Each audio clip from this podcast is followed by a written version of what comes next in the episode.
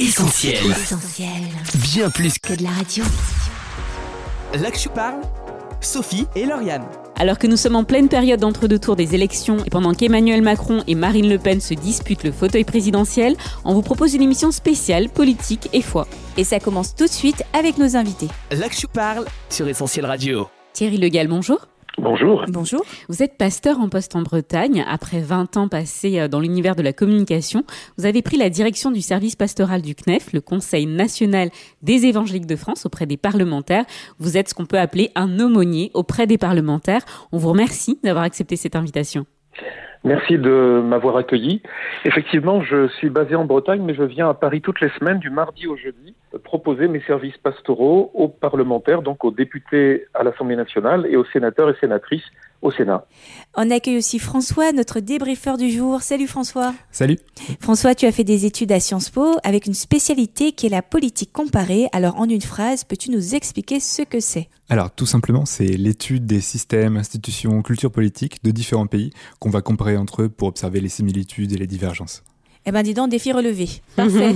Parfait. Un débriefeur avisé en tout cas. Thierry Legal, on rentre tout de suite dans le vif du sujet avec vous. Vous travaillez, on l'a dit, auprès d'hommes politiques. Alors qu'évoque ce monde politique pour ceux qui n'y sont pas? Eh bien, on a posé la question dans la rue. On écoute. Pour moi, c'est euh, c'est une élite. C'est une, une élite de personnes. C'est des personnes qui sont tous dans la même classe, qui se connaissent tous et qui me font plein de magouilles. Enfin, il y a toujours des magouilles. On entend tout le temps et ils ne sont jamais pénalisés. Il n'y a jamais de justice pour ces personnes-là. J'ai un avis, enfin, un avis assez partagé sur la politique de manière générale. Pour moi, ça devrait être quelque chose surtout de pragmatique. Aujourd'hui, j'ai l'impression que beaucoup de politiciens sont plutôt dogmatiques, c'est-à-dire qu'ils ont des convictions ancrées, euh, profondes, qu'ils ne ch- cherchent pas à remettre en question, même si tous les éléments qui sont en face disent euh, qu'ils ont tort. Voilà. Que, que ça soit des politiques élus ou des politiques euh, dont on entend parler qui n'ont jamais été élus, hein, peu importe. Voilà. Je pense au pouvoir, forcément. Je pense aux, aux décisions qui concernent, en fait, euh, donc, euh, concernent un peuple, qui concernent un pays. Après, voilà, je pense aussi aux mensonges, malheureusement, hein, donc les fausses promesses. euh, voilà, donc je pense à, en fait, à la gestion d'un pays. Je pense euh, surtout au pouvoir. hein. Je pense à une élite sociale. Euh, beaucoup de mensonges, beaucoup de paraître, beaucoup de coups bas. Enfin, c'est pas forcément hyper positif du tout. Beaucoup de stress aussi pour tout le monde, je pense. Je pense à, à des personnalités diplomates qui sont dans la recherche de compromis et dans, le, dans la discussion. Non, ils pensent plus à eux qu'aux aux autres. C'est- C'est leur propre carrière qui compte avant tout. Bon, pas très euh, positif ce tableau. Alors avant de vous entendre Thierry Legal, François, si tu avais dû être euh, interrogé dans la rue, qu'est-ce que tu aurais répondu? Alors c'est vrai que c'est une question euh, qui est tranchée. hein. Apparemment, euh, beaucoup ont une vision assez négative de la politique. Après, je pense que la politique, c'est aussi euh, les institutions, c'est les gouvernements, c'est les façons de diriger, mais c'est aussi le politique, c'est ce qui nous relie les uns les autres, c'est le vivre ensemble, c'est euh, ce qui fait nos interactions au quotidien. Ça, c'est politique également. Alors Thierry Legal, on vous écoute. Qu'est-ce que vous en pensez? J'en pense que la politique, dans le sens noble du terme, a un rapport direct avec les paroles du Christ lorsqu'il nous invite à nous mettre au service du bien commun en faisant à l'autre ce que l'on aimerait que l'on nous fasse. Et la politique, lorsqu'elle a été inventée à l'époque euh, grecque, elle n'était pas euh, abordable par euh, n'importe quel citoyen, elle a été pensée pour gérer les affaires publiques. Et aujourd'hui encore, en France, puisque c'est le pays qui nous intéresse, ceux qui s'engagent en politique dans leur grande majorité le font pour se mettre au service du bien commun parce qu'ils rêvent d'un monde un peu meilleur que celui que nous vivons actuellement et ils pensent, que ce soit dans un conseil municipal, au Parlement ou au gouvernement, que l'action politique peut être un levier pour faire évoluer notre société vers un modèle un peu plus égalitaire et un peu meilleur. Et cette idée d'un monde politique corrompu par essence, rempli de fausses promesses? Alors, c'est une réalité, mais qui est relativement minoritaire par rapport à la grande majorité des milliers d'élus. Depuis six ans, je fréquente un grand nombre de parlementaires, mais je fréquente aussi des élus municipaux. Il m'arrive de rencontrer des préfets, des hauts fonctionnaires, des conseillers d'État. Et je peux vous dire, et je n'ai rien à gagner à vous le dire, ce ne sont pas eux qui me paient, je suis payé par des donateurs euh, chrétiens. La grande majorité de tous ceux et celles qui sont engagés en politique le font par un esprit d'altruisme, de service. Aime ton prochain comme toi-même, reste leur moteur, qu'ils soient chrétiens ou pas.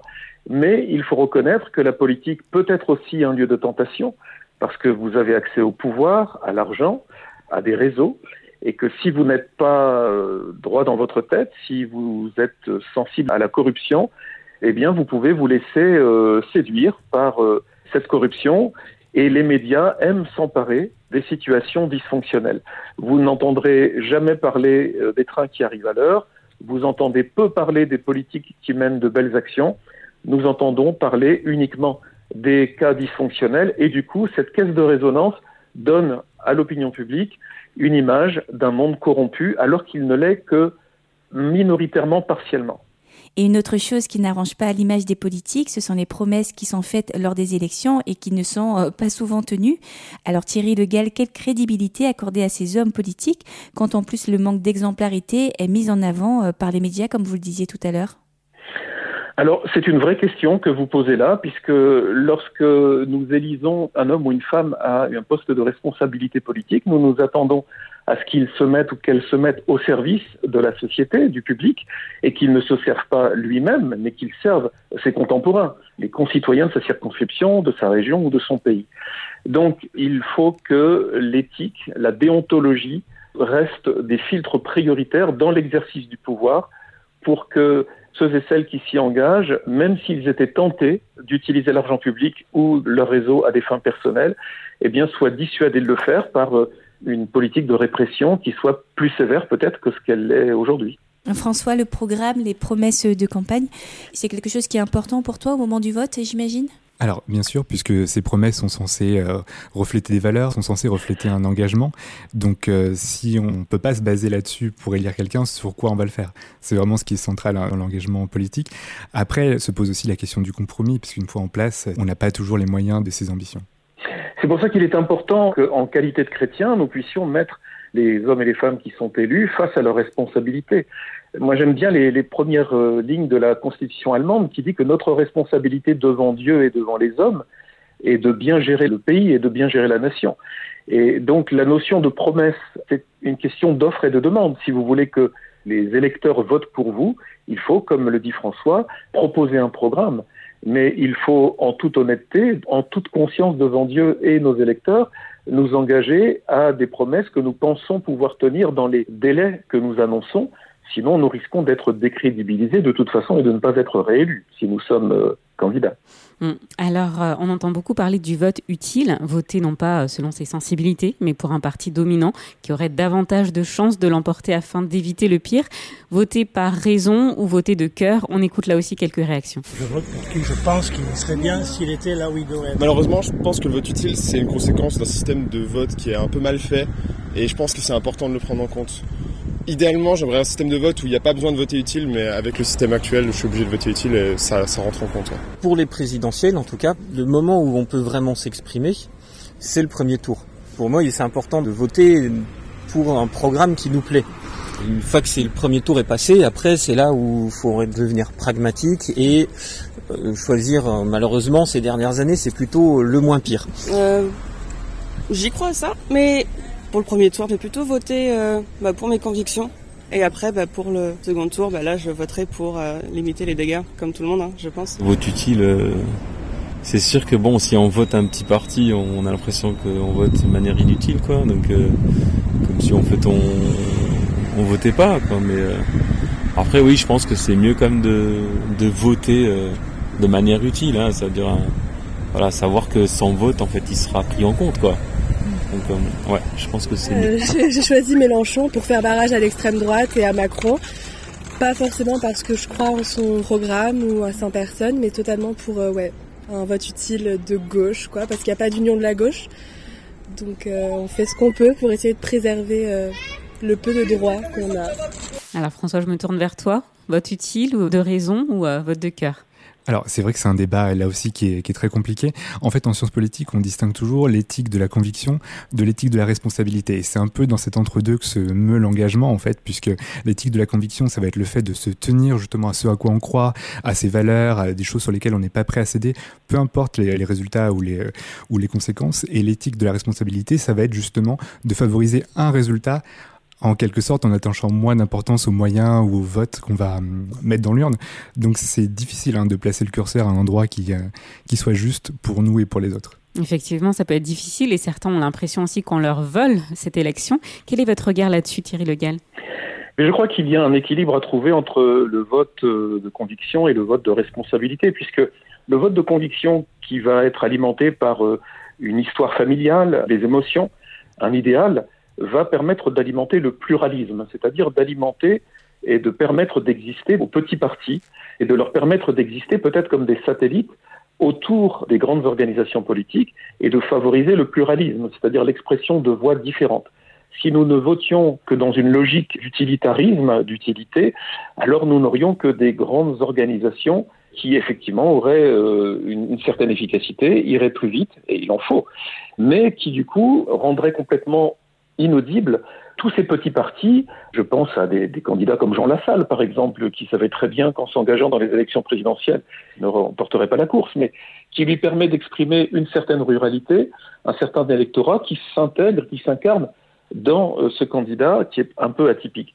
Donc les convictions permettent d'alimenter un pluralisme nécessaire dans la vie politique pour permettre à la plus grande diversité de s'exprimer.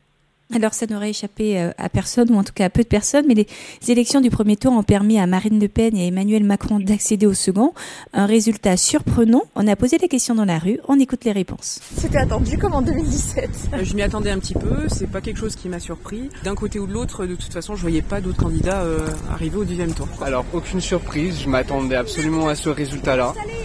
Euh, ça aurait pas forcément été mon choix, mais euh, je m'attendais à tout ça, quoi qu'il arrive. Non, on n'est pas du tout surpris, c'était comme ça. Depuis le début, on pensait que c'était les deux, les deux premiers. Les élections étaient faites. Quel est votre sentiment face à ce résultat, Thierry Le Gall Je pense que c'est une euh, situation dont la genèse remonte à, à plusieurs dizaines d'années. C'est-à-dire que ça n'est pas une surprise que nous nous retrouvions dans ce schéma pour le second tour des élections parce que Marine Le Pen et auparavant son père ont travaillé à leur respectabilité, à pouvoir être audibles, à ne pas s'enfermer uniquement dans une logique d'un discours extrême. Et elle a posé un discours et se projette dans un quinquennat. Elle a fait beaucoup de tri dans euh, ses éléments de langage, dans la manière de communiquer. Et aujourd'hui, elle paraît présidentiable pour euh, un nombre important d'électeurs. Alors il faut aussi reconnaître que nous avons une demi-surprise qui est l'effondrement des partis traditionnels, et on pense au Parti socialiste et au Parti des républicains. Et donc nous avons compris dimanche que rien ne sera plus comme avant dans le paysage politique français, que les cartes sont redistribuées et que cette extrême droite qui inquiétait et qui faisait peur il y a encore une dizaine d'années aujourd'hui semble fréquentable et peut-être prête à gouverner. En tout cas, c'est ce que les électeurs ont dit en votant pour Madame Le Pen. Alors Thierry Legal, on l'a dit, vous êtes le directeur de l'aumônerie parlementaire protestante évangélique. Est-ce que vous pourriez nous la présenter? Oui, c'est un service pastoral qui a pour vocation d'accompagner d'un point de vue euh, spirituel les élus, les, donc les parlementaires, députés, sénateurs qui sont chrétiens ou qui sont dans une démarche de recherche spirituelle. Ce service pastoral est aussi là pour répondre aux questions de ceux qui n'ont pas la foi chrétienne particulièrement, mais qui s'interrogent sur le redécoupage du christianisme en France, sur euh, les grandes mutations au sein du protestantisme, sur la croissance des protestants évangéliques. Et puis, je, je suis là également pour faciliter les mises en relation entre des experts protestants évangéliques et les législateurs, donc ceux et celles qui font nos lois, lors de grands débats de société comme euh, la bioéthique, euh, la laïcité, la loi contre le séparatisme ou contre les thérapies de conversion des homosexuels. François, qu'est-ce que tu penses d'une telle initiative? Alors, je pense que c'est important d'apporter une expertise, un éclairage chrétien sur l'action politique, puisque, en fait, on, quelque part, on vient apporter un, un, regard qui représente énormément de personnes dans, dans ce pays. Et à, à ce titre-là, je pense qu'il est, est représentatif des, des citoyens chrétiens. Et d'autre part, c'est toujours bien pour un politique, même un politique non croyant, d'avoir cet éclairage-là pour euh, contraster ses idées et son positionnement. Ce que me disent d'ailleurs régulièrement mes interlocuteurs, c'est qu'ils apprécient de consulter les grandes religions monothéistes, le judaïsme, l'islam, le christianisme, pour structurer leur pensée politique sur des sujets comme la liberté de religion, la dignité humaine, la famille, l'éducation, la justice sociale, et puis un nouveau chantier qui intéresse beaucoup les jeunes, et à juste titre, qui est la protection de l'environnement. Effectivement, alors c'est vrai que la question peut étonner. Comment c'est possible dans une France euh, laïque et républicaine qu'un pasteur euh, soit reçu dans les hautes sphères euh, politiques? On comprend parce que vous nous dites que vous êtes généralement bien accueilli. Est-ce que parfois ça arrive quand même qu'il y ait des points de friction ou que vous sentiez que vous n'êtes pas le bienvenu? Alors, il peut y avoir des points de friction lorsque mon interlocuteur pense que nous sommes dans une phase de projet politique, que nous sommes dans un principe de conquête de pouvoir politique. Alors, je ne dis pas que ça n'existe pas dans le monde. Nous avons des exemples en Amérique du Nord, en Amérique du Sud, en Afrique, où les protestants évangéliques sont alliés à des partis politiques, on soutient des candidats à la présidentielle, et où il peut y avoir des collusions, des associations, des contrats passés entre le pouvoir politique et le pouvoir euh, religieux. Ça n'est pas du tout la culture française. D'abord, la laïcité euh, protège notre nation contre cela, et ce n'est pas non plus le projet des protestants évangéliques euh, du Conseil national des évangéliques de France, qui n'ont pas de projet politique pour la France, mais qui sont tout à fait libres en qualité de citoyens de s'engager en politique s'ils le souhaitent pour être celle et lumière. Alors Thierry Legal, vous êtes l'auteur du livre Un avenir, une espérance, chronique d'une aumônerie parlementaire. Quel est l'objectif de cet ouvrage? Alors cet ouvrage euh, m'a été commandé par les éditions du CERF, qui est une, grande maison d'édition chrétienne. Le but c'était d'apporter un éclairage sur la jeunesse de ce service. Ce service euh, est né euh, lors d'une retraite spirituelle que j'ai passée avec mon épouse il y a une dizaine d'années. Comme nous croyons que Dieu parle au cœur de ses enfants, nous avons reçu cette pensée d'orienter notre ministère pastoral pour nous mettre au service des parlementaires. Et après une longue période de prière et de discussion avec euh, mes responsables nationaux, eh bien, la décision a été prise de créer, à l'image de ce qui existait déjà dans l'Église catholique depuis 30 ans, une aumônerie protestante évangélique mise à disposition des parlementaires. Le livre parle aussi des témoignages qui sont euh, mon quotidien au Sénat et à l'Assemblée. Donc là, vous y découvrirez des témoignages de parlementaires chrétiens qui lisent la Bible, qui prient chaque jour, mais qui souvent ne le laissent pas paraître dans les médias pour se protéger, parce que le laïcisme, on peut-être on y reviendra tout à l'heure, exerce une très forte pression sur la classe politique française. Et puis enfin, la fin de ce livre donne euh, des perspectives d'espoir et d'espérance euh, pour les chrétiens, mais pour les Français aussi, euh, puisque je crois que nous avons un modèle à développer de fraternité et de partage de notre richesse dans. Un ouvrage que l'on recommande chaudement. Alors en tant que citoyen chrétien, faire un choix n'est pas toujours évident, sans pour autant donner une direction de vote. Comment se positionner en tant que chrétien lorsque euh, nos convictions divergent sur certains points cruciaux défendus par les candidats Thierry Le alors, du point de vue chrétien, il faut reconnaître qu'il n'y aura jamais de candidat idéal qui correspondra à 100% dans sa profession de foi à la doctrine chrétienne ou à l'éthique chrétienne telle qu'elle est enseignée dans la Bible. Il n'y a pas non plus de promesse dans les évangiles de voir un jour Jésus-Christ arriver à l'Élysée.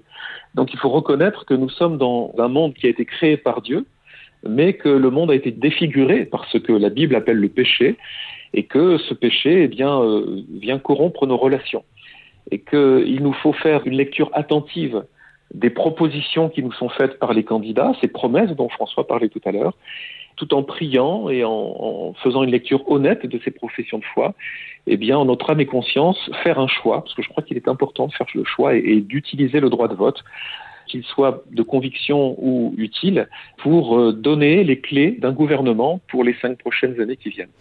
Alors dans une société où l'on parle beaucoup de laïcité, une notion qui est d'ailleurs un enjeu de taille hein, dans ces élections, ce lien entre Bible et politique peut déranger ou du moins surprendre. On écoute euh, quelques réponses. Je pense déjà que ça peut, mais en tout cas c'est dangereux. Je pense qu'il faut mieux éviter et que l'Église et l'État sont bien séparés et les religions et l'État sont bien séparés pour une raison. Donc je pense que non, ça doit pas être un point... Euh, particulièrement abordé Alors moi je suis agnostique donc euh, je ne vais pas forcément euh, avoir peut-être un avis très élaboré dessus, mais je pense qu'il y a une dissociation entre politique et, religion qui est assez fondamentale. J'ai un peu peur que les politiques souvent utilisent la religion et la foi pour attirer des voix plutôt que d'avoir un vrai euh, enjeu personnel là-dedans. Je pense qu'avant oui, maintenant non on voit euh, dans les, partis d'extrême droite, c'est euh, on, veut supprimer euh, plusieurs religions, les interdire presque. Donc je trouve pas ça. alors que normalement ça devrait être laïque comme les écoles, comme notre pays. Ah non, pas du tout. C'est deux choses complètement différentes. La politique, c'est la politique. La religion, c'est à l'église, à la mosquée ou à la synagogue. Point. Non, je pense que non, on peut pas. Non, non, je pense que c'est deux choses contradictoires. Oui, pas par la foi en elle-même, mais par rapport aux valeurs qui sont véhiculées d'avoir des valeurs de partage, euh, d'entraide, de ne pas faire du mal aux autres et tout ça. C'est des valeurs qui peuvent être clairement utilisées en politique. Pour moi, il n'y a pas de problème de ce côté-là. Le problème qui peut y avoir souvent avec la foi, c'est que justement, on tombe vraiment dans le côté dogmatique on nous demande de croire, de croire sur parole des choses qui ont été écrites, sans forcément être capable d'apporter des fondements euh, derrière. Thierry Le Gall, une euh, réaction. Est-ce que les convictions ou considérations chrétiennes ont euh, finalement leur place dans la sphère politique de notre pays? Alors, la Bible est très claire sur ce sujet. Le Christ, lorsqu'il demande de rendre à César ce qui est à César et à Dieu ce qui est à Dieu, instaure une séparation entre le monde spirituel et le monde temporel. Donc, euh, Jean Jaurès disait en, son temps, l'État chez lui et l'Église chez elle. Donc, ça ne veut pas dire que parce qu'il n'y a pas de confusion entre l'autorité d'une religion et l'autorité de la République, les deux ne puissent pas se parler. Je pense effectivement qu'il ne faut pas euh, que le religieux soit siège au gouvernement, mais il peut tout à fait y avoir des chrétiens engagés en politique ou des chrétiens engagés au gouvernement. Le général de Gaulle, par exemple, en a été un exemple. Mais pour cela, si je suis élu et que je suis chrétien ou chrétienne, je ne vais pas favoriser mes frères et sœurs en Christ au prétexte que je détiens le pouvoir pour le temps d'un mandat. Je devrais être l'élu de tous les élus de ma circonscription ou de tous les habitants de mon pays. Donc la foi chrétienne peut inspirer, elle peut colorer, l'éthique chrétienne a façonné le, nos civilisations occidentales et, la culture française, mais euh, ce que nous avons vécu jusqu'en 1905 avec un pouvoir de l'Église catholique qui était intimement lié au pouvoir du gouvernement ne doit plus être reproduit ou reconduit avec quelque religion que ce soit dans notre pays. Thierry Legal, merci pour votre éclairage. On vous garde en ligne avec nous. Et François, tu restes aussi en studio pour la suite de cette interview. Là que je parle, Sophie et Lauriane.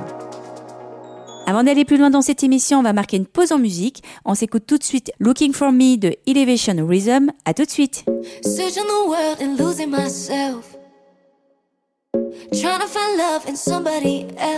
Vous êtes dans l'Actu Parle, aujourd'hui une émission spéciale politique et foi. On retrouve sans plus attendre le directeur de l'aumônerie protestante évangélique auprès des parlementaires, Thierry Legal, pour la suite et fin essentielle de ce dossier.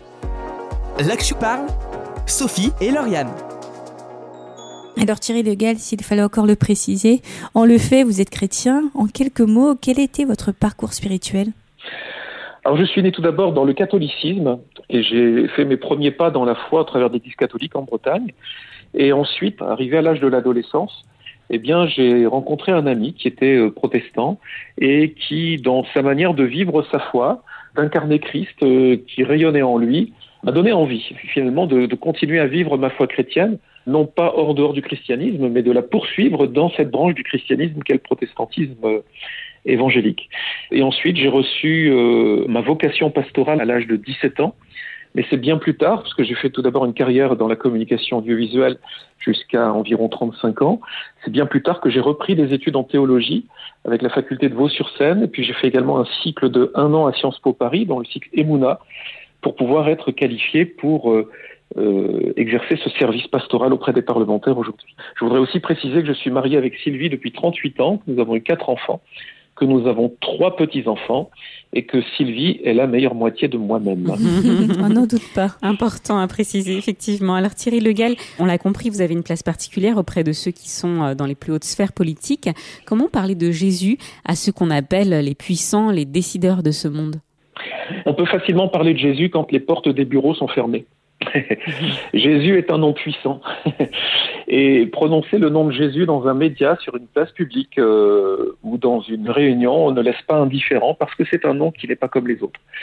Donc parler de Jésus-Christ avec les parlementaires n'est pas du tout un problème, dans la mesure où je respecte les codes de la confidentialité, les codes euh, des entretiens euh, dans ces hauts lieux du pouvoir, et je dis souvent que quand les portes des bureaux se ferment, les cœurs s'ouvrent, et l'on peut très facilement parler de Christ en réalité. Et à titre personnel, comment concilier une foi vivante fondée sur la Bible avec la vie politique? En étant vigilant, en ayant une vie de prière, en ayant une vie de prière euh, authentique, en se nourrissant de textes bibliques euh, quotidiens et en demandant l'assistance de l'Esprit Saint dans l'exercice euh, du pouvoir. Et c'est très difficile parce que les parlementaires sont soumis à une pression importante. Ils doivent traiter des centaines de sujets par mois différents. On ne peut pas être expert dans tous les domaines. Et lors de décisions importantes, souvent les parlementaires me disent qu'ils prient afin d'être inspirés par l'Esprit Saint avant de prendre cette décision. Et puis, il y a aussi tous ceux qui cherchent et qui s'intéressent au Christ. Il y a quelques semaines, j'étais avec un sénateur d'un parti de gauche, très à gauche. Nous parlions de Christ et je lui disais, mais en vous entendant parler de Christ dans notre conversation, j'ai l'impression que vous êtes à deux doigts de l'accepter dans votre vie. Et lui me dit avec un grand sourire, mais qui vous dit que je ne l'ai pas déjà laissé entrer dans ma vie Alors justement, on va parler du Christ. Au cours de sa vie, on a voulu euh, à plusieurs reprises entraîner Jésus sur le terrain politique. On attendait qu'il soit un libérateur, le Messie qui viendrait. On attendait de sa part un engagement politique. Pourtant, il ne s'est pas dirigé sur ce terrain-là. Comment vous l'expliquez, Thierry Le Gall? Ben Parce que ça n'était pas sa mission. Sa mission était d'être le sauveur de l'humanité et de, de passer par la croix, par la souffrance, la crucifixion et la résurrection.